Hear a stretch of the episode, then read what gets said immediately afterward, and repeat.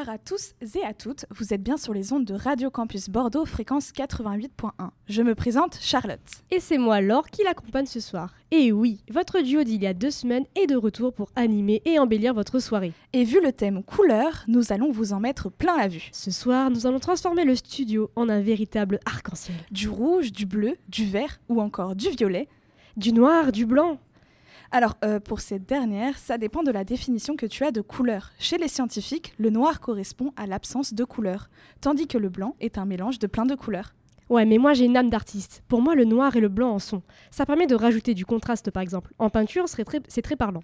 En chanson aussi, les couleurs sont présentes et bien plus qu'on ne le pense, n'est-ce pas alors Si je vous disais de me donner une chanson qui contient une couleur, vous en aurez certainement plusieurs qui vous, y- qui vous viennent en tête. Ce rêve bleu d'Aladin, les mots bleus de Christophe, Purple Rain de Prince, l'orange du marchand de Gilbert Bécaud ou encore une souris verte. Les couleurs nous entourent quotidiennement et cela depuis notre naissance. Tu n'as pas mentionné le tube iconique de Taylor Swift Red, sorti en 2012. Très étonnant de ta part. Tu es malade? Ah là là, ne me lance pas sur mon amour pour cette femme incroyable et charismatique.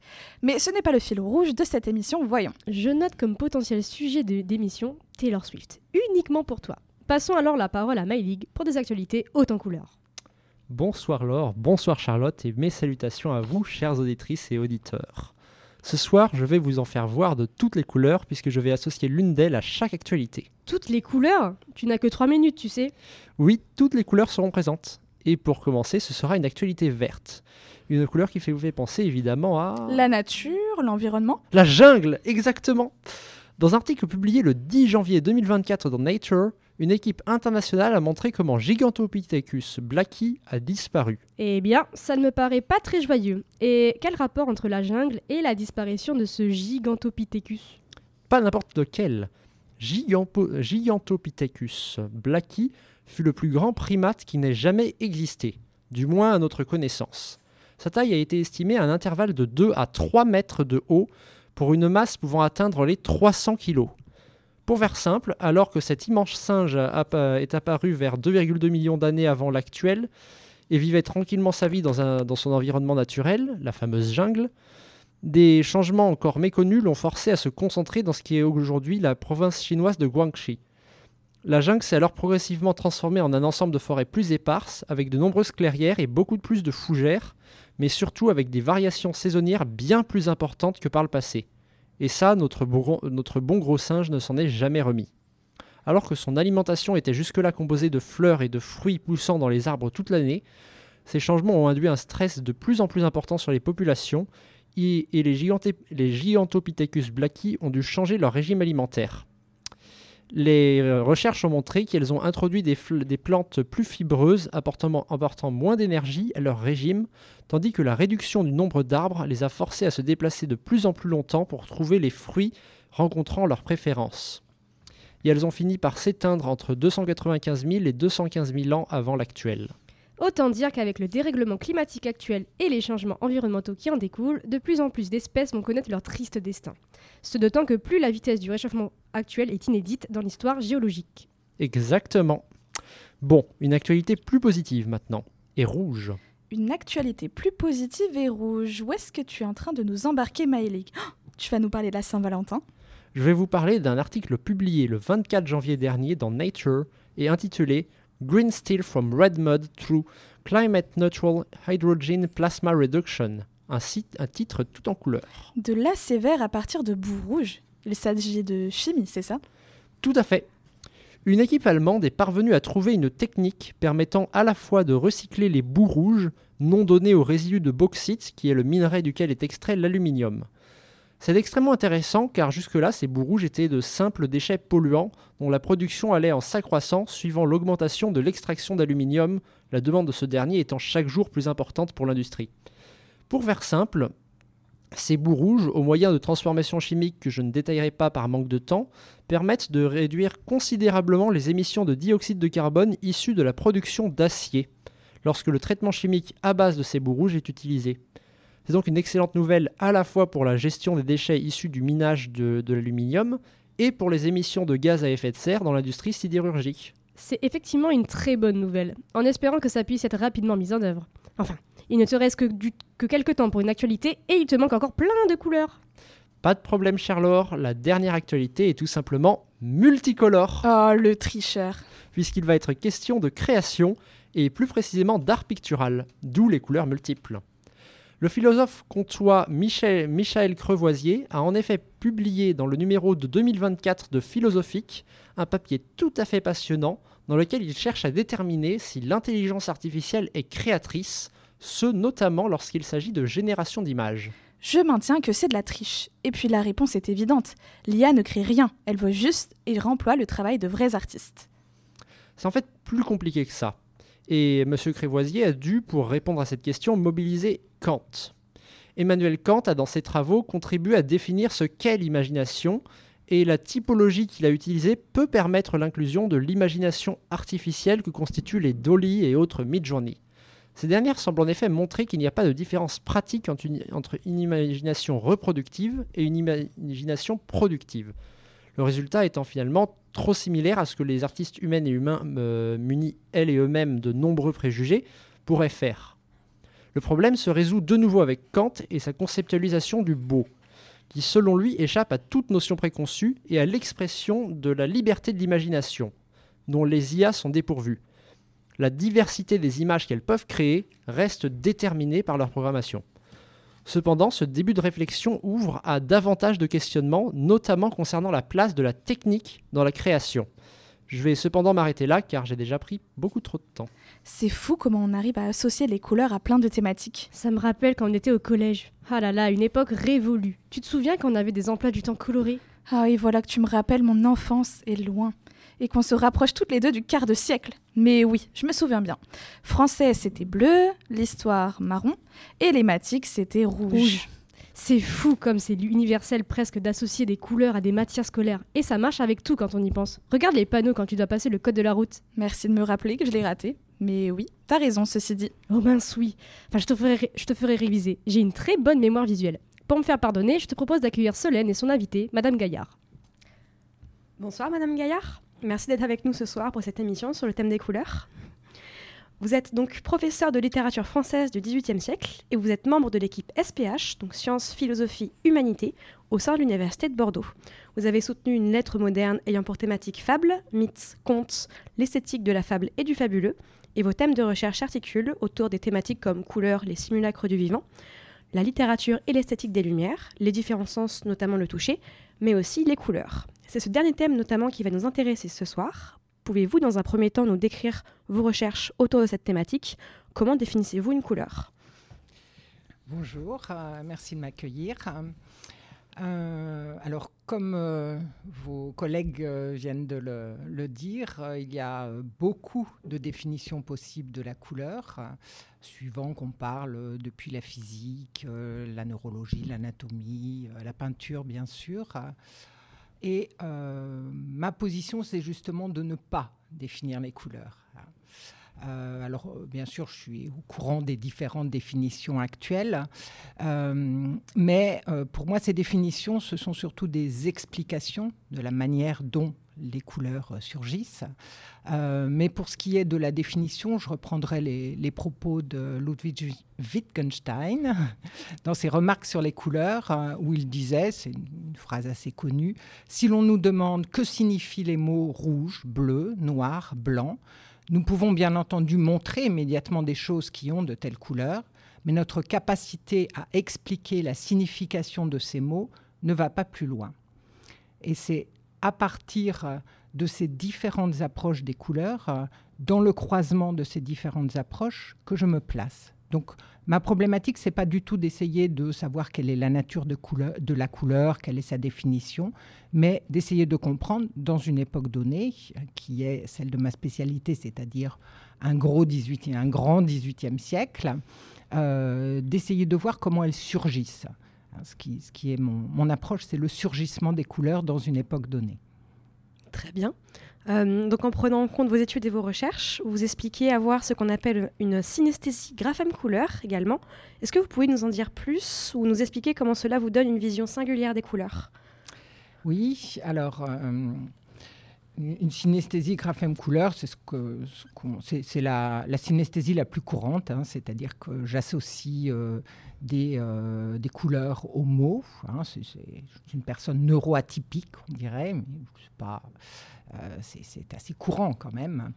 et donc, en, en, pratique, là, quand je vous parle, je vois les mots défiler et je les vois en couleur. Hein.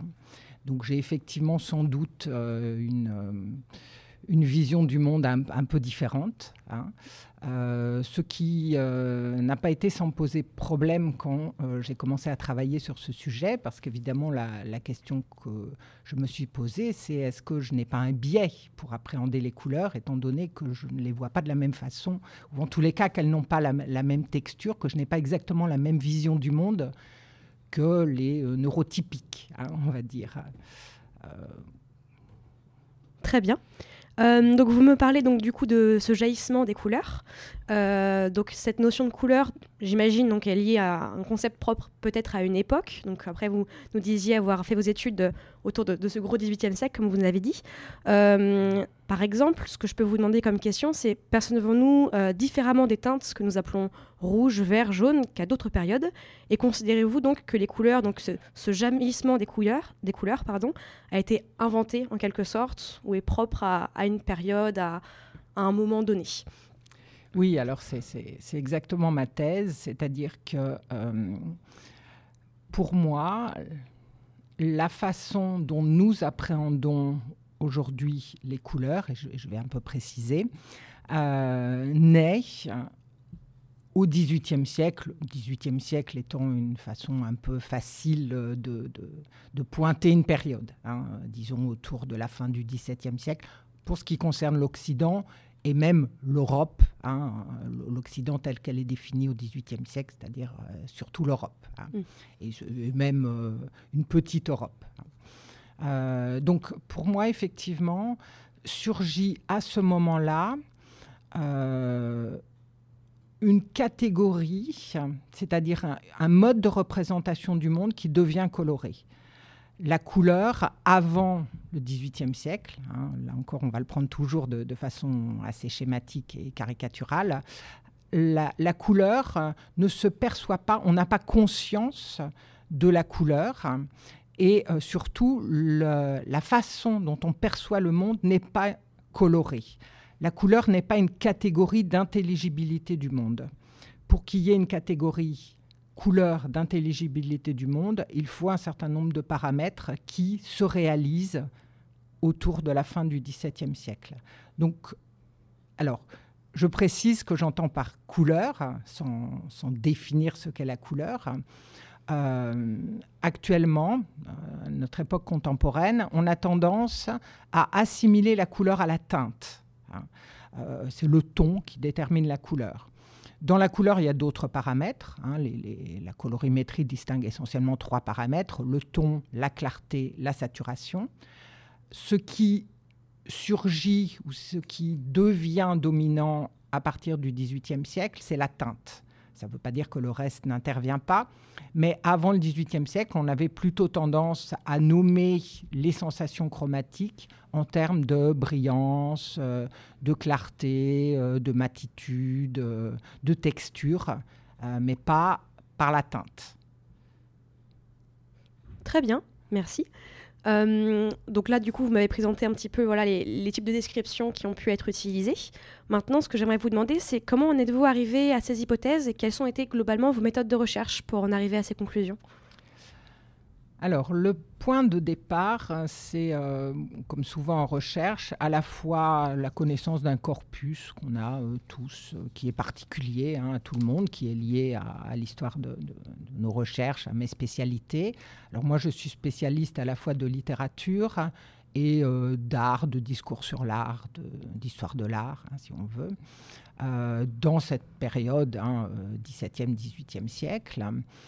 Et euh, donc, euh, mes lectures, euh, mon bagage fait que j'ai pris conscience d'un certain nombre de phénomènes qui coexistaient et dont je n'avais jamais pris conscience avant, c'est-à-dire l'année 1672, hein, ce qui paraît un peu ponctuel et factuel, mais qui d'un coup, pour le coup, a, fait sens pour moi.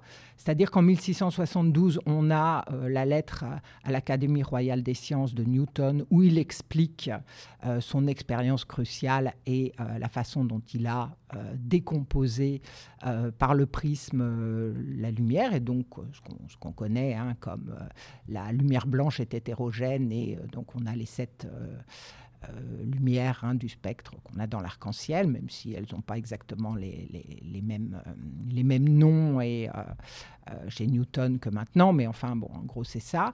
La même année, on a ce qui est en, art une date un peu clé qui est la querelle du coloris, un texte euh, sur le, coloris euh, écrit par Roger de Pile, qui est un, spécialiste, un théoricien de l'art, hein, si on veut, au XVIIe siècle, qui va défendre le coloris contre le dessin. Hein, c'est une, querelle qui va donc valoriser euh, la couleur. Et la même année, par pur hasard, je suis tombée sur un, texte d'instruction générale concernant euh, la teinture des laines, donc un texte tout à fait officiel euh, de, la politique colbertiste, et euh, qui disait hein, que toute chose ne se rende visible et désirable que par la couleur. Et donc les trois mis ensemble, j'ai commencé à réfléchir à la façon dont ça s'articulait, parce que c'était quand même assez étonnant, dans des domaines très séparés. Et donc j'ai commencé à avoir l'intuition qu'il se passait quelque chose avec les couleurs au XVIIIe siècle. Et étant donné que je suis littéraire de formation, euh, j'ai commencé à m'interroger sur la façon dont les termes de couleurs apparaissaient ou non dans les textes. Et je me suis rendu compte, avec toutes les, précautions possibles, hein, on, pourra éventuellement revenir dessus, que dans les textes avant le XVIIIe siècle encore, hein, ou avant 1672, ou autour de ces années-là, euh, on avait tendance à ne pas avoir de couleurs dans les descriptions de termes de couleurs dans les descriptions, ou alors des termes de couleurs qui relevaient justement de la brillance, euh, de la matité, euh, de la clarté, ou bien des termes extrêmement stéréotypés comme les longues descriptions sur le teint lisse et de rose des femmes, qui en fait désignent des valeurs et pas des couleurs. Hein, c'est-à-dire qu'il s'agit euh, de euh, montrer comment on a une peau très blanche euh, et donc de faire ressortir les lèvres, le, teint de, de, lys et de rose. Hein. Il ne s'agit pas de rose, il s'agit de rouge vif. Hein.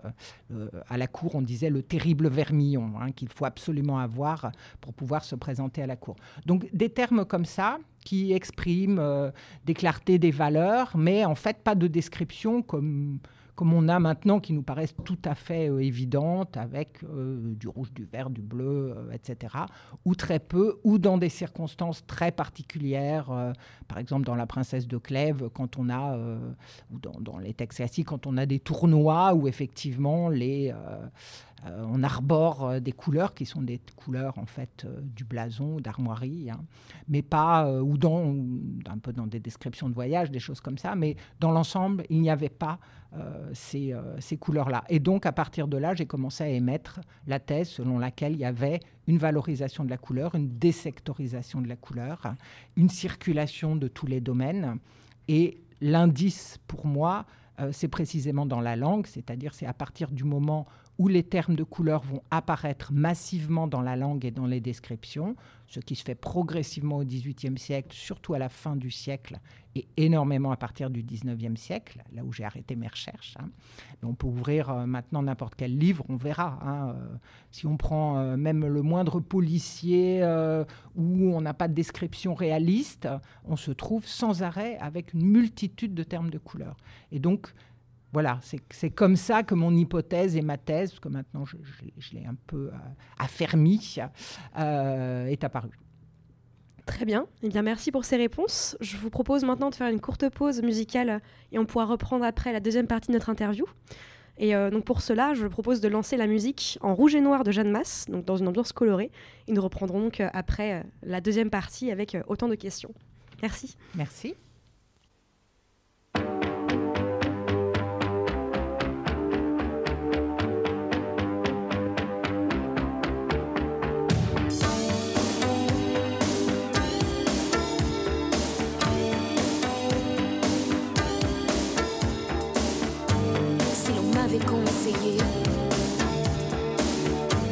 J'aurais commis moins d'erreurs. J'aurais su me rassurer toutes les fois que j'ai eu peur. Je me serais blottie au chaud, à l'abri d'un vent trop fier, et j'aurais soigné ma peau, blessée par les froids d'hiver. J'aurais mis de la couleur sur mes joues et sur mes lèvres. Je serais devenue jolie.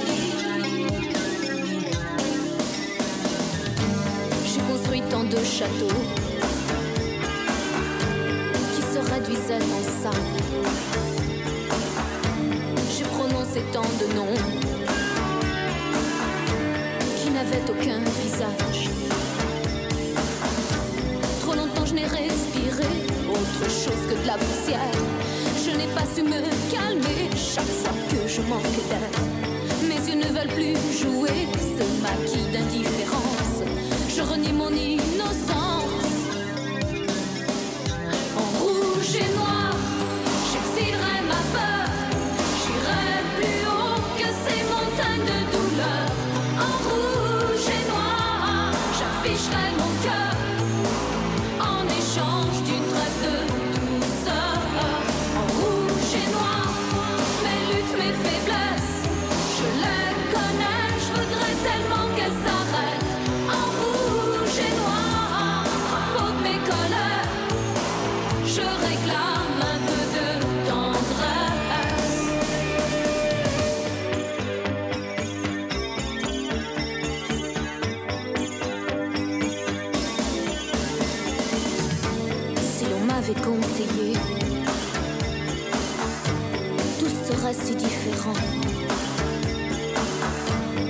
J'aurais su vous pardonner. Je serais moins seule à présent. Somnambule, j'ai trop couru dans le noir des grandes forêts. Je me suis souvent perdue dans des mensonges qui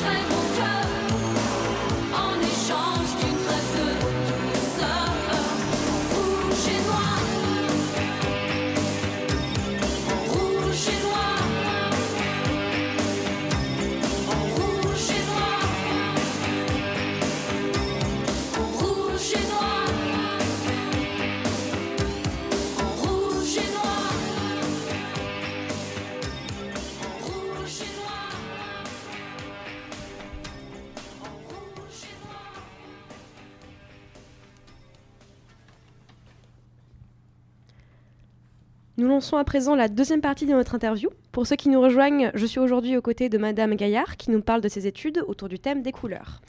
Donc nous parlions juste avant euh, de quelles ont été vos méthodes de recherche par rapport euh, à cette thématique. Maintenant, je vais vous demander quel texte avez-vous utilisé pour constituer votre corps d'études Était-ce uniquement des œuvres littéraires? Ou bien vous vous êtes aussi appuyé sur d'autres types de sources?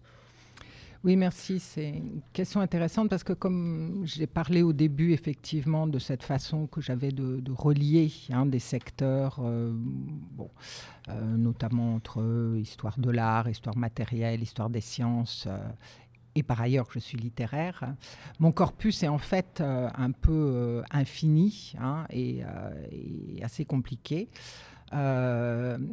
Et je n'ai pas toutes les compétences sur tous les corpus. Et, ça, j'aimerais vraiment insister parce que c'est un des problèmes de la pluridisciplinarité hein, dont on parle souvent et qu'on considère effectivement comme étant, et j'en suis bien convaincu, euh, une manière euh, particulièrement euh, intéressante et, productive hein, de, de faire de la recherche.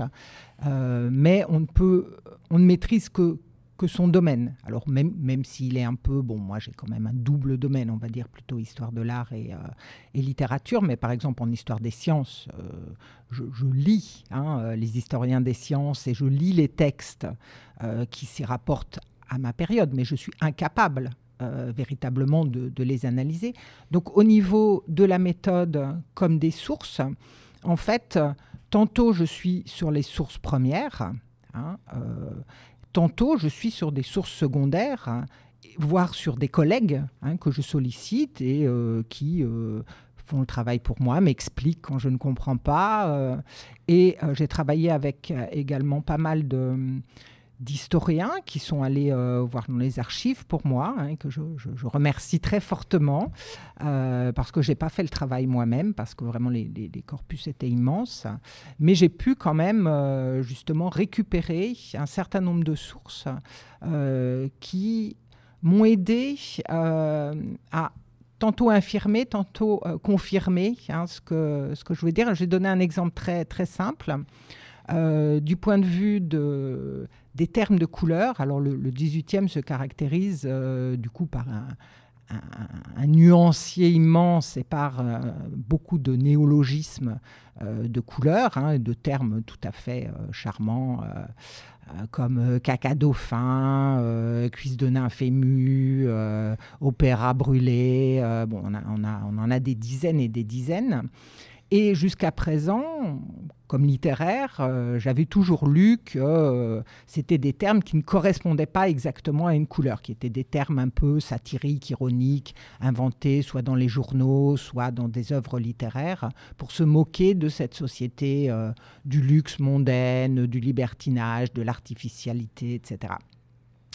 Et évidemment, je ne peux pas en rester là. Et moi, pour, pour, euh, pour défendre ma thèse, hein, c'est-à-dire qu'on change vraiment de, de mode d'intelligibilité du monde, et donc que la couleur participe de, ce mode d'intelligibilité, il fallait bien sûr que ces couleurs correspondent à de véritables couleurs. Peut-être pas toutes, mais au moins certaines, qu'il ne s'agissait pas seulement d'un jeu de langage. hein. Et donc pour ça, euh, j'ai eu euh, accès à plusieurs scans d'archives, photographies d'archives, euh, notamment à euh, une archive d'un euh, marchand d'étoffes euh, bordelais euh, qui euh, vendait des étoffes pour la cour, et euh, donc à l'inventaire après décès avec la liste des étoffes et des couleurs. Et là, j'ai pu découvrir que des couleurs euh, qu'on disait traditionnellement être des couleurs inventées sans référence étaient des couleurs euh, suffisamment référencées pour qu'un notaire puisse les noter hein, et qu'un public puisse les acheter. Par exemple, la couleur impossible, qui est une couleur euh, quand même euh, évidemment fortement intéressante, est une couleur attestée. Si on achetait un tissu de couleur impossible, on voyait au XVIIIe siècle de quoi il s'agissait. Il s'agit d'une sorte de brun très sombre. hein.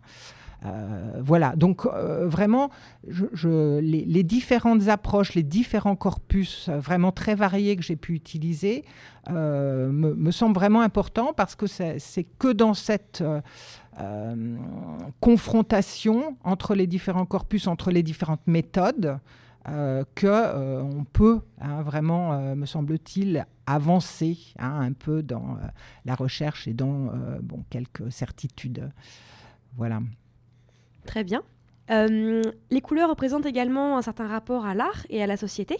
Elle est liée à des techniques, nombreuses pour le développement de, de peinture ou de formules chimiques par exemple. Est-ce que vous pouvez nous en dire plus sur l'apport de ces techniques et de ces sciences au développement de la couleur en tant que telle? Alors, ça, fait partie euh, des, euh, des paramètres euh, qui, pour moi, expliquent évidemment le surgissement des couleurs au XVIIIe siècle. J'ai parlé un peu bon, d'histoire des sciences, d'histoire de l'art, d'histoire matérielle. Dans l'histoire matérielle, il y a évidemment une très grande importance euh, des euh, aspects novateurs euh, concernant les pigments, concernant la chimie. hein. Le, premier pigment chimique qu'on obtient, c'est le bleu de Prusse, hein, par, une sorte de hasard, et c'est tout au début du XVIIIe siècle. hein. Et on va avoir au cours du XVIIIe siècle, à partir de la fin du XVIIIe siècle, une, assez grande importance que vont prendre plusieurs pigments chimiques. Si la, le surgissement, hein, pour reprendre cette expression, euh, de, la couleur, je, dis, hein, ma, thèse, j'ai un, livre hein, qui, qui- paraîtra euh, dans quelques mois, euh, qui s'appelle L'invention de la couleur par les lumières. C'est un jeu de mots, mais pas seulement. C'est-à-dire que pour moi, il y a vraiment une invention, c'est-à-dire qu'il y a une couleur qui s'invente à partir du moment où la catégorie de la couleur peut se définir. Euh, dans, dans ce cadre-là, euh, les aspects euh, de mondialisation, de commercialisation mondialisée, mondialisée par la colonisation hein, de la couleur est tout à fait déterminant. Parce que c'est la société européenne de luxe mondaine qui va utiliser ces nouveaux pigments, qui va les commercialiser, qui va, euh, par la traite, euh, par euh, vraiment ce qu'on appelle la première mondialisation des échanges hein, commerciaux, qui va amener ces nouveautés hein, en Europe. Je peux donner quelques exemples. hein, euh, bon, par exemple, l'indigo hein, euh, va remplacer le pastel en, Europe. Le pastel était utilisé pour faire du bleu. Jusqu'à présent, il va y avoir, euh, venant d'Amérique, une commercialisation effrénée hein, de l'indigo qui coûte beaucoup moins cher, bon, qui a des tas d'avantages du point de vue de, de- la teinturerie. Il y a aussi, par exemple, le, ce ce qu'on appelait le bois de braise, hein, qui, qui va donner le nom du Brésil, euh, qui est donc importé, qu'on importait un peu au Moyen Âge et XVIe siècle euh, à partir de l'Inde.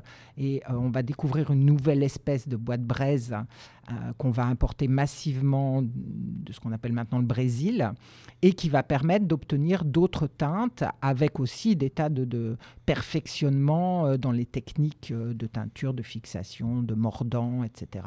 Et le bois de braise permet notamment d'obtenir du rose, hein, qui est une couleur qui n'existe pas. Enfin, le terme de couleur n'existe pas avant le XVIIIe siècle. Donc vraiment toutes ces questions de, de- commercialisation, d'innovation euh, autour des couleurs euh, sont déterminantes. Par exemple, le métier de coloriste est un métier qui euh, naît hein, à la fin du XVIIe siècle. Et on va avoir ensuite des épiciers qui seront spécialisés, des marchands de couleurs hein, qui seront spécialisés. Donc c'est- vraiment tout cet aspect-là hein, qui permet effectivement de dire qu'on change d'univers euh, et que, la couleur euh, devient effectivement un marqueur euh, civilisationnel. Très bien, merci pour ces précisions. Euh, je voudrais également aborder un, autre sujet qui, se lie à toutes les questions qu'on a pu poser jusque-là. Votre venue ce soir coïncide également avec euh, votre venue euh, hier soir à l'apéro recherche, donc ce mardi 30 janvier, un événement organisé à l'université de Bordeaux-Montaigne. Donc cet événement euh, ouvert à tous permet de rencontrer et d'échanger avec des chercheurs sur leur thématique de recherche. Et le thème de la rencontre d'hier était perspective sur les couleurs, approche distincte, approche croisée. Euh, donc c'est vous qui animiez euh, cet échange en compagnie d'une deuxième personne. Pouvez-vous nous en dire plus sur les thématiques que vous avez abordées Euh, Est-ce que, j'imagine que ça croise ce qu'on a pu dire ce soir, mais euh, voilà quel, euh, quel débat ça a pu mettre en place également avec l'autre personne qui était présente avec vous ce soir-là?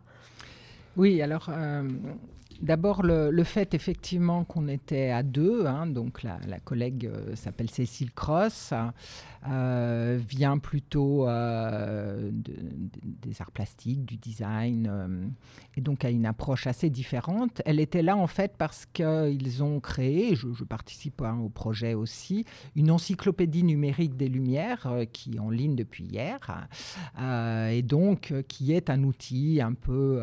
on va dire collaboratif, mais euh, à la différence de Wikipédia, avec euh, des, euh, avec un, bureau d'expertise très à, à double à l'aveugle, enfin avec des, une rigueur scientifique importante, mais qui néanmoins, j'ai participé aux premières réunions, a posé beaucoup, beaucoup de conflits. Euh, parce que les approches sur les couleurs sont extrêmement différentes, on ne s'entend pas, on a parlé des définitions différentes de couleurs au départ, hein, mais même dans les approches euh, de sciences humaines par exemple, on n'a pas, on n'a pas du tout la même façon euh, de poser des questions. Et ce que la, collègue disait, c'est qu'il y a autant d'approches que... Et je, ne suis pas tout à fait d'accord, mais justement, hein, on est dans cette confrontation sans arrêt, c'est-à-dire que pour moi, il y a euh, des changements de régime de couleur historiquement. hein.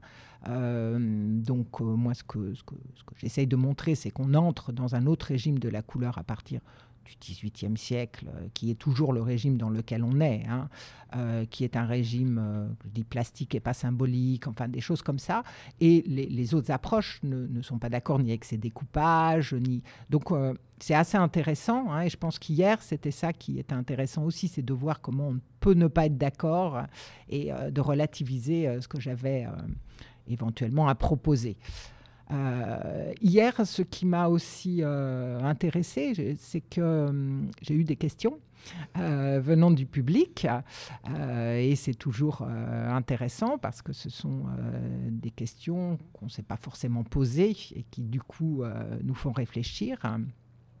Il y en, a- il y en a deux qui m'ont un peu marqué.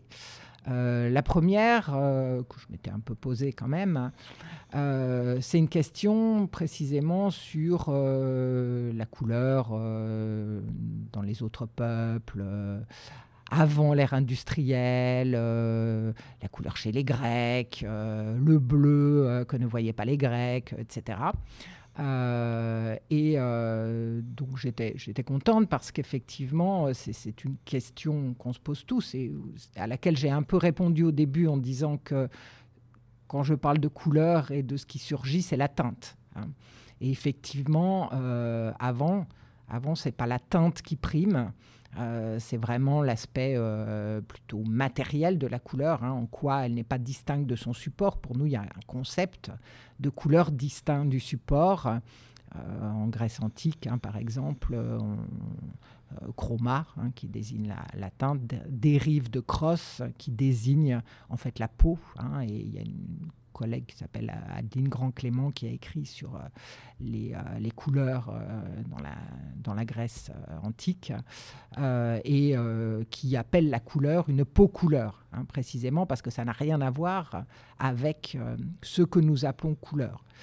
Euh, bon, donc des, questions comme ça. L'autre question qui m'a beaucoup intéressée aussi, euh, c'est que euh, j'ai eu la question de, mais enfin, quand même, l'héraldique utilise des couleurs et des couleurs bien, bien franches, bien caractérisées. Donc on ne peut pas dire que la couleur, même du point de vue du concept, apparaît au XVIIIe siècle. et effectivement. hein.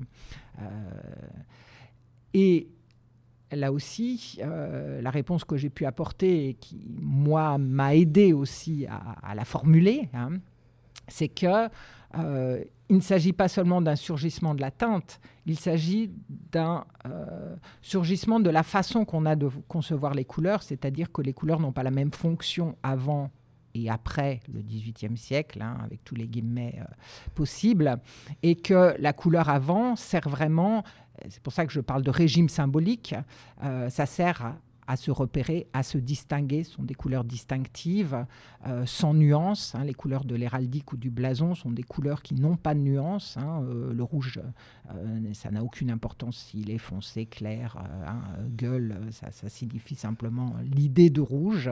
On n'a pas hein, du tout d'obligation de le représenter d'une façon ou d'une autre. Et donc ce sont des couleurs qui servent vraiment à se placer dans la société, à se distinguer, etc. Et à partir du moment où on va avoir un surgissement euh, vraiment euh, matériel des couleurs et, euh, et que ça va permettre justement ce- cette transformation un peu du mode d'intelligibilité du monde, on va avoir euh, des nuances, des camailleux, euh, les, nuanciers, les premiers nuanciers de couleurs tels qu'on les connaît, hein, euh, le Pantone. Le, premier nuancier, c'est à la fin du XVIIe siècle, c'est un nuancier hollandais hein, dont on a un exemplaire qui se trouve aux archives à Aix, qui, est une splendeur, hein, qui fait 500 pages. c'est le premier qu'on a. donc, voilà, hein, c'est- pour ça que je trouvais ça. euh, J'étais très contente de participer à cet apéro de recherche et vraiment, ça, permet comme ça de de partager et aussi de, réfléchir, de faire retour hein, euh, soi-même. Merci. En effet, hein, c'est tout l'intérêt du débat, de l'interaction avec le public. Donc, euh, c'est vrai que ce sont des, bons moments auxquels participer. Ben, je vous remercie pour ces réponses. Nous arrivons à la fin de cette interview. Avez-vous une dernière chose à dire, un dernier mot sur euh, cette thématique liée aux couleurs et tout ce que vous nous avez raconté jusque-là? Alors, j'aurais un, mot un peu pour prolonger peut-être euh, et qui, sort du XVIIIe siècle, donc euh, c'est pas mal aussi peut-être pour conclure. C'est que cette, cette étude sur les couleurs m'a m'a permis hein, de me rendre compte à quel point les couleurs ne relèvent pas seulement de la sensation chromatique, mais comment la sensation chromatique est une sorte de polysensorialité. hein. Il y a, euh, les couleurs sont texturées, les couleurs provoquent des sensations qui relèvent aussi bien du toucher, voire des sensations olfactives. Et euh, je voudrais juste vous inciter euh, à aller voir, si vous ne l'avez pas vu, l'Expo Rofco hein, à, Paris, où on a, hein, est, est très connu pour ça, ces, ces grands panneaux de couleurs. Et quand on s'approche vraiment de ces toiles, on se rend compte que la sensation chromatique n'est pas du tout la même d'une toile à l'autre, que pour des raisons de transparence, de travail, euh, des limites, euh, des taches de couleur, etc. On a, par exemple, moi j'ai eu des sensations qui relevaient plutôt du dufteux, de l'aérien, du doux, et puis parfois des sensations d'étoffe froissée plutôt, ou de cuivre hein, métallique. Et, euh, vraiment, hein, on, se, rend compte à ce moment-là à quel point la sensation chromatique est très très large. Voilà, c'est tout ce que je voulais ajouter. Bah, merci beaucoup pour cette conclusion. Euh, merci pour euh, le temps que vous avez pris pour venir nous répondre euh, suite à cet apéro recherche et à votre étude. Donc maintenant, je vais laisser la parole à nos animatrices pour la suite de notre émission. Merci à vous.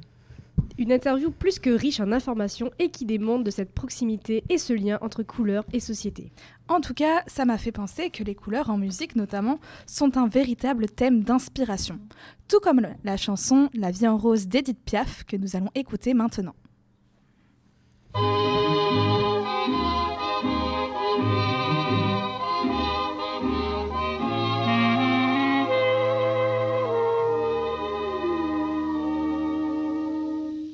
yeux qui font baisser les miens, un rire qui se perd sur sa bouche. Voilà le portrait sans retouche de l'homme auquel j'appartiens. Quand il me prend dans ses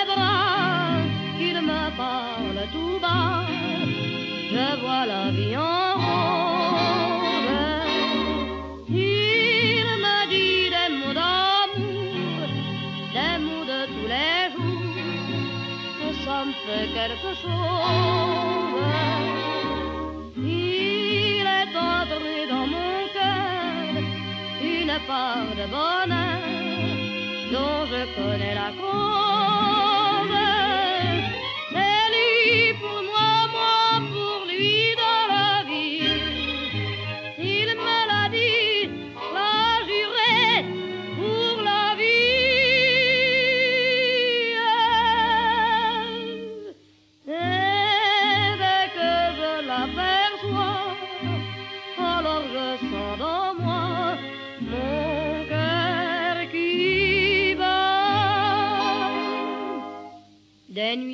Plus finir, un grand bonheur qui prend sa place.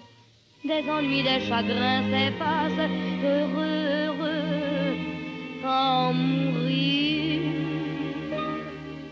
Quand il me prend dans ses bras, il me parle tout bas, je vois la vie en rose.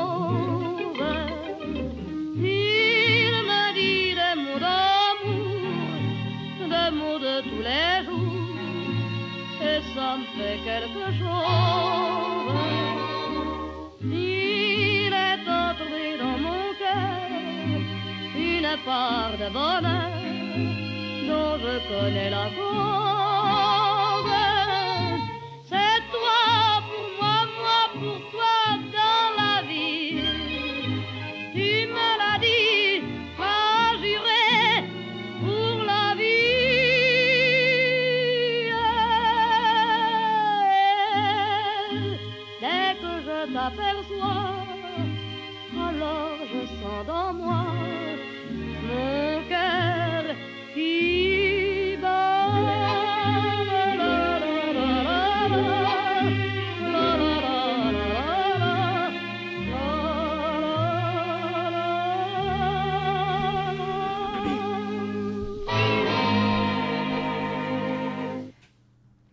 Y a pas à dire, avec toi Charlotte, je vois vraiment la vie en rose. Oh, mais arrête de me charmer, voyons, je vais être toute rouge. C'est ma couleur préférée, ça tombe bien. Au lieu de jouer les charmeuses, on a un petit souci.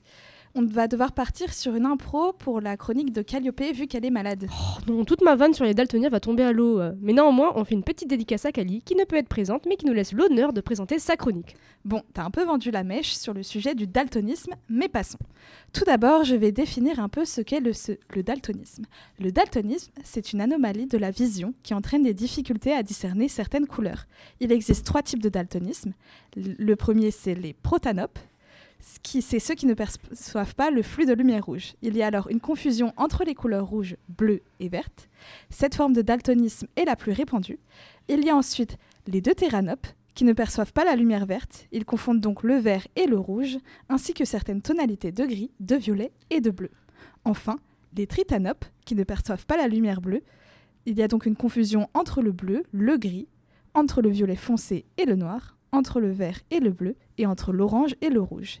Il existe également un daltonisme dit monochromatisme, qui permet de distinguer que le noir, le blanc et le gris, mais celui-ci est très rare. Par ailleurs, rappelons que le daltonisme est un trouble de la vision, et non une maladie. Il y a des lunettes ou encore des lentilles avec des filtres qui peuvent corriger notre vision si on a un daltonisme sévère, mais on ne peut pas rendre de médicaments pour arrêter ce trouble. Comment est-ce qu'on est daltonien alors? Cela est dû à la rétine, c'est une membrane qui tapisse le fond de l'œil, et elle est sensible à la lumière et aux couleurs. Elle possède des cellules photosensibles appelées cônes ou bâtonnets. Les bâtonnets sont sensibles à la lumière et au mouvement, et les cônes aux couleurs. Il en existe trois types. L'un distingue le rouge, l'autre le vert et le dernier le bleu. Quand un type de cône est absent, ne fonctionne pas normalement, la couleur à laquelle le cône réagit est difficile à distinguer. Il faut également savoir que la plupart du temps, le daltonisme est héréditaire, mais il peut arriver que d'autres facteurs provoquent son apparition, comme des maladies, une dégénérescence liée à l'âge, le diabète, une intoxication. L'un des plus gros stéréotypes est que le daltonisme ne touche que les hommes. C'est bien évidemment faux. Ça touche environ 4% de la population française, 8% des hommes contre seulement 0,5% des femmes. Il doit son appellation au chimiste anglais John Dalton, qui a décrit le daltonisme comme une condition médicale à part entière dès 1798 dans son ouvrage Fait extraordinaire à propos de la vision des couleurs. En réalité, s'il y a plus d'hommes daltoniens que de femmes, ça s'explique par nos chromosomes. Il suffit que la mère transmette un chromosome X porteur du gène daltonien pour que ce trouble se retrouve chez son fils porteur à la fois du chromosome Y, transmis par son père, et du chromosome X. En revanche, chez une femme, ces deux chromosomes X doivent être porteurs de l'anomalie pour que celle-ci se déclenche. Les probabilités d'être daltonienne sont donc moins répandues que ch- chez les femmes, mais ça reste tout à fait possible. Par exemple, dans la famille de Calliope, on a son père, sa tante, sa sœur et Calliope qui est elle-même daltonienne, mais pas son frère. Comment peut-on être diagnostiqué daltonien alors? Alors le daltonisme est simple à dépister et il est nécessaire de le faire dès l'âge de 6 ans. Le dépistage a généralement lieu lors d'une visite médicale scolaire obligatoire qui permet de repérer tôt le daltonisme chez les plus jeunes. Le test de dépistage le plus utilisé est celui d'Ishira, son concepteur. Il consiste en des planches contenant de nombreuses petites pastilles colorées représentant des chiffres. Grâce à ce système, il est simple de vérifier si toutes les couleurs sont correctement perçues. D'autres tests de dépistage existent, comme celui de Holmergen, l'anom- l'anomaloscope de Nagel. Dans tous les cas, le dépistage précoce est recommandé car il permet de poser le diagnostic et de s'habituer à son trouble le plus tôt possible. C'est vraiment fou de se dire que chacun a un petit peu sa vision du monde. Ça en fait sa beauté et ses richesses. On a beau associer des couleurs aux choses, par exemple, le vert a une bonne note et le rouge a quelque chose de négatif. Mais ça ne peut pas être le cas de tout le monde. D'où l'importance d'avoir des dispositifs pour faciliter l'accessibilité aux daltoniens. Dis, tu trouves pas que Kali elle a une vibe de couleur bleue Ah mais oui, clairement. Maintenant que tu le dis, ça lui correspond tellement bien. Et tu penses que Tim, il était plutôt jaune ou vert? Je dirais vert, mais un vert un peu doux, comme un vert olive. Tiens, en parlant du loup, le voici pour sa première chronique. Bonjour tout le monde. Aujourd'hui, je vais vous parler des couleurs que l'on retrouve sur les animaux. Que ce soit sur la fourrure d'une hermine ou sur le plumage d'un pan, la couleur se présente comme un atout majeur des animaux. C'est ce qui nous les rend parfois charmants, parfois menaçants, et c'est ce qui constitue surtout pour les animaux une manière d'avertir, de se dissimuler ou de communiquer. Mais vous êtes-vous déjà demandé d'où venaient les belles couleurs qui ornent le monde animal? Moi, en tout cas, je me suis posé cette question. Et voici ce que j'ai découvert. La couleur que l'on observe sur les animaux a deux origines, soit elle est chimique, soit elle est structurelle. Dans le cas d'une couleur à l'origine chimique, il est question des bien connus pigments, des molécules dont la structure permet d'absorber une partie de la lumière. Par exemple, la xanthoptérine absorbe toutes les longueurs d'onde de la lumière, donc toutes les couleurs, sauf celles liées au jaune vif. C'est grâce à ce pigment que les frelons européens ont des jolies bandes jaunes. Et c'est aussi le pigment responsable de la couleur du papillon nommé citron, un papillon aux ailes jaunes pâles que l'on peut facilement observer dans, dans nos jardins. Les pigments sont très fréquents chez les animaux et ce sont eux qui sont présents dans les poils, les plumes ou les écailles en général. Hmm, D'accord, c'est les mêmes pigments que l'on retrouve dans les peintures. Mais tu as bien dit qu'il existait un autre moyen pour les animaux d'avoir de la couleur, non? Oui, oui, bien sûr, et c'est là que ça devient intéressant. Il existe des phénomènes physiques, rares mais bien présents, qui opèrent dans la structure de certains tissus animaux. L'un de ces phénomènes est l'iridescence, c'est-à-dire que la couleur dépend de l'angle d'observation. Cela arrive notamment sur les ailes de papillons. Cela est dû à des surfaces triées très finement et régulièrement au niveau microscopique. La lumière se diffuse, elle rebondit en quelque sorte, et suivant l'angle avec lequel on observe, la teinte change. On peut voir le même phénomène à la surface d'un CD ou d'un DVD que l'on a tous chez soi. L'iridescence s'observe aussi sur les ailes de certains coléoptères ou sur le plumage du colibri. Encore plus fou, le perroquet nommé Ara combine les phénomènes chromatiques. Son plumage vert est issu de pigments, tandis que son plumage bleu est d'origine structurelle. Mais alors, qu'en est-il des animaux qui changent de couleur? Le caméléon, par exemple, il arrive bien, lui. Oui, bien sûr. Je me suis aussi renseigné sur le caméléon. Son cas est bien spécial. Il possède des cellules dans sa peau nommées chromatophores, qui contiennent plusieurs types de pigments. Lorsqu'il veut changer de couleur pour des tons plus sombres ou plus clairs, le caméléon contracte de petits muscles pour déformer ses, ses cellules pigmentaires, ce qui modifie la distribution des pigments à l'intérieur des chromatophores et le fait changer de couleur, tout simplement. Mais il existe, parmi les espèces de caméléons, un cas unique de changement de couleur, structurel cette fois-ci. Le caméléon panthère de, Ma- de Madagascar contrôle la disposition géométrique de deux couches de nanocristaux distinctes, présents à l'échelle microscopique sur sa peau. Et en fonction de la disposition de ces nanocristaux, la diffusion de la lumière varie, donnant ainsi naissance à des couleurs nouvelles. Comme quoi, même derrière ce simple phénomène visuel qu'est la couleur, se cachent des mécanismes naturels complexes et uniques. Maintenant, la prochaine fois que vous partirez à la chasse aux papillons, posez-vous cette, question. Est-ce que ces ailes colorées sont une œuvre d'art structurelle ou simplement le résultat d'une palette de pigments bien choisis? Y a pas à dire, les papillons attirent l'œil avec leur couleur. Bon, que ce deux jours, ce de nuit, c'est autre chose. Déjà, rien qu'hier soir, il y en avait un tout, tout terne et tout gris. Vraiment, j'en ai eu des sueurs froides. Je vois que vous semblez stressée, jeune fille. Permettez-moi d'intervenir. Eh oh, vous êtes qui vous? Bah enfin, je porte une blouse blanche. Vous voyez bien que je suis docteur, voyons. Laissez-moi faire mon travail. Ouais, enfin, euh, ça dépend, j'ai un peu peur des aiguilles, hein. Aucun risque. Je me sers des couleurs pour soigner les maux. Euh, des couleurs? Ça peut soigner les couleurs? Elle est bizarre, la dame, Laure. On devrait suivre, on devrait fuir. Ah oui, pas de doute, vous êtes stressée. Je vais vous expliquer, c'est simple. Attendez. Petit problème de micro. Ah oui, pas de doute, vous êtes stressé. Je vais vous expliquer, c'est simple. Déjà, la lumière est une onde électromagnétique et la couleur de cette lumière dépend de sa longueur d'onde. Ok, là vous avez parlé. Mais comment les couleurs sont captées par l'œil par humain? Votre champ de vision est une image projetée au fond de l'œil, appelée la rétine. Et la rétine est tapissée de cellules nerveuses qui sont appelées les photorécepteurs. Ah, les photorécepteurs La réception des photons, je connais. Il y a deux catégories de photorécepteurs, les bâtonnets et les cônes. Ce sont les cônes qui sont sensibles à la couleur. Il faut beaucoup les- de lumière pour les exciter. C'est pourquoi la nuit, quand il n'y a pas beaucoup de lumière, on ne distingue pas les couleurs. Donc les cônes nous permettent de percevoir les couleurs? En quoi ça peut nous soigner? Eh bien, il s'agit de la chromothérapie, une médecine douce qui utilise une méthode thérapeutique, énergétique et naturelle. Elle vise à harmoniser l'organisme en considérant l'être humain dans sa globalité. Et comment ça se pratique la chromothérapie? En appliquant des faisceaux colorés sur une zone corporelle spécifique, sur des points d'acupuncture par exemple, ou directement au niveau des yeux, après avoir réalisé un bilan chromatique car les personnes sont plus ou moins influencées par l'effet de chaque couleur. Dans certaines séances de chromothérapie, le patient est immergé dans un bain de couleurs. Et c'est quoi les bienfaits de chaque couleur? Par exemple, les couleurs froides sont réputées pour apaiser. C'est vrai, je crois que le bleu est plutôt relaxant. Oui, on le recommande pour détendre et relâcher les tensions. Il favorise le sommeil, le vert également apaise la couleur et colère et le stress car il est considéré comme la couleur de la nature. Et les couleurs chaudes, qu'est-ce qu'elles font? Au contraire, les couleurs chaudes sont connues pour augmenter le flux énergétique. Le jaune est lié à la clarté et la joie. Il aurait des vertus stimulantes et tonifiantes. Et dis donc Charlotte, faudrait qu'on mette plus de jaune. Qu'on boive plus de pastis et le rouge alors? Le rouge est signe de dynamisme. Elle stimulerait l'énergie vitale, ce qui la rend idéale pour les personnes tristes ou ayant un coup de blues. Eh mais le coup de blues c'est lié à la couleur bleue, non? En tout cas, la couleur bleue est à consommer avec modération et ne conviendrait pas aux personnes à tendance dépressive. Oula, oui, il faut faire attention.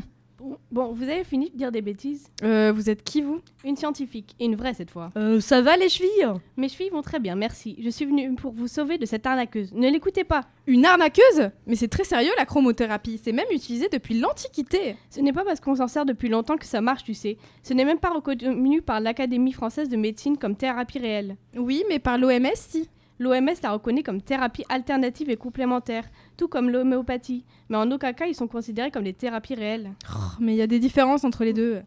Ah si, si, il y en a une. En La, a- chroma- la chromatographie n'a pas de preuve scientifique. Pour être considérée comme une vraie science, il faut par exemple passer le test du placebo, c'est-à-dire qu'il faut que les traitements aient de meilleurs résultats qu'un effet placebo. Ou encore, il faut réaliser des essais en double aveugle, c'est-à-dire que ni les soignants ni les patients ne connaissent le traitement donné. Cela évite que la connaissance du traitement influence leur comportement ou leur décision lors de l'essai. Sans tout cela, on ne peut que le considérer comme une pseudoscience. Une pseudo-science? Mes patients sortent toujours en pleine forme de mes séances. Sûrement, sûrement l'effet placebo. Tu sais, il est plus puissant qu'on ne pourrait le penser, mais il reste insuffisant pour la plupart des maladies. Euh, Mais du coup, ça marche ou ça marche pas la chromothérapie? Ouais, on est un peu perdu là. hein. On n'a pas assez de preuves pour en être sûr. Alors d'ici là, si tu veux payer 100 euros pour ta séance pour calmer ta colère car Laure t'a volé ton Kinder Pingu, ça je ne peux pas t'en empêcher. Tu sais, tu fais ce que tu veux de ton argent. Si ça peut t'aider, alors tant mieux. Mais si tu es vraiment malade, il faut voir un vrai médecin. Mais c'est de la vraie science le docteur, Finsen a obtenu le prix Nobel de médecine pour ses travaux sur le sujet. Je te coupe. Le docteur Finsen ne faisait euh, pas de la chromothérapie, mais de la photothérapie, c'est-à-dire l'utilisation de la lumière en médecine pour soigner des maladies comme le lupus. Et ça, c'est reconnu scientifiquement. Tout comme la luminothérapie qui peut être utilisée pour soigner les dépressions. Mais il y a des études scientifiques sur ce sujet. Il faut faire attention, certains papiers se font passer pour des travaux scientifiques alors qu'ils ne sont pas. Il faut aussi que ces travaux aient été re- reconnus par les pairs, c'est-à-dire par d'autres scientifiques. Sinon, ça n'a aucune valeur. Et c'est vrai qu'il y a des travaux qui affirment que les couleurs ont des effets sur les émotions, mais il n'y en a pas encore assez pour qu'on les prenne au sérieux. Pourquoi attendre que des scientifiques le prouvent alors que je vois les résultats sur mes patients? Parce que leur ressenti ne suffit pas à affirmer un résultat. Peut-être qu'un jour on se rendra compte que les couleurs nous aident vraiment à guérir. Je n'affirme pas que ça n'a aucun effet. Je dis juste, et je le répète, que personne n'a prouvé que la chromothérapie fonctionne. Donc tant qu'on n'a qu'à- tant qu'on n'a pas de preuves, on ne peut pas s'y fier entièrement. D'ailleurs, il n'y a aucune formation de diplôme certifié pour, pour les chromathérapeutes. Je ne sais même pas si tu en as un. Ah si si j'en ai un Ah, moi je lui fais confiance. hein. Moi aussi, en plus, elle a une belle blouse blanche. Si crédule, mais regardez. Quand, quand je cherche les effets de couleurs sur internet, je ne trouve pas la même chose d'un site à l'autre. Ça c'est vrai. Sur un site, il y a écrit que la turquoise renforce le système immunitaire et sur un autre, il dit qu'il renforce la libido. Ah ouais, T'es sûr quel site là? Bon, en tout cas, vous voyez bien qu'il n'y a aucune rigueur scientifique. Bah peut-être que ça fait les deux. Hein. Bon, écoutez, la seule chose que je veux que vous reteniez, c'est que si vous êtes vraiment malade, il faut aller voir un vrai médecin. Après, si la chromothérapie vous satisfait et vous fait du bien, je ne peux pas vous empêcher de dépenser votre argent dedans. D'ailleurs, par pure curiosité, ça coûte combien une séance? Euh... Ah, elle ne répond plus. Bon, je ne sais pas ce que tu en as pensé, mais moi, j'ai quand même envie de tester. Sans moi, j'économise pour aller voir Patrick Sébastien en concert. J'ai pas d'argent à perdre, surtout si les effets ne sont pas prouvés. Hmm, t'as raison. En plus, je suis déjà dans le rouge ce mois-ci. ouais. Eh ben, qu'est-ce qui se passe? T'es toute rouge, comme une tomate depuis tout à l'heure. Euh, c'est le réchauffement climatique, je pense, vu comment ça part ce monde. Dis donc, c'est pas plutôt Gabriel qui fait un effet, hein, qui, fait, qui te fait un petit peu palpiter ton cœur comme ça? T'as l'air dans tous tes états. Oui, bon, euh, le dis pas aussi fort, elle va t'entendre. Moi qui pensais que ça se voyait pas. J'en étais sûre. Ça fait longtemps que je t'ai à l'œil. Tu crois que j'ai pas remarqué Ah mais chut, c'est très bien que j'aime pas parler de tout ça là. Hmm, De ce que tu ressens, de tes émotions Oui, oui, c'est quand même un sujet complexe et pas tout le monde est à l'aise d'en discuter. Eh ben, je te propose d'en discuter la semaine prochaine dans la prochaine émission de Science à l'antenne, le mercredi 14 février, dont le thème est sur les émotions. Tiens, Est-ce que ça serait une proposition de date sur les ondes même de Radio Campus Bordeaux fréquence 88.1 Je dis oui. bien évidemment, ma chère, le jour de la Saint-Valentin en plus. Je ne te savais pas aussi fleur bleue. On se retrouve donc dans deux semaines pour une émission sous les feux de l'amour. C'était Charlotte et Laure, passez une excellente soirée.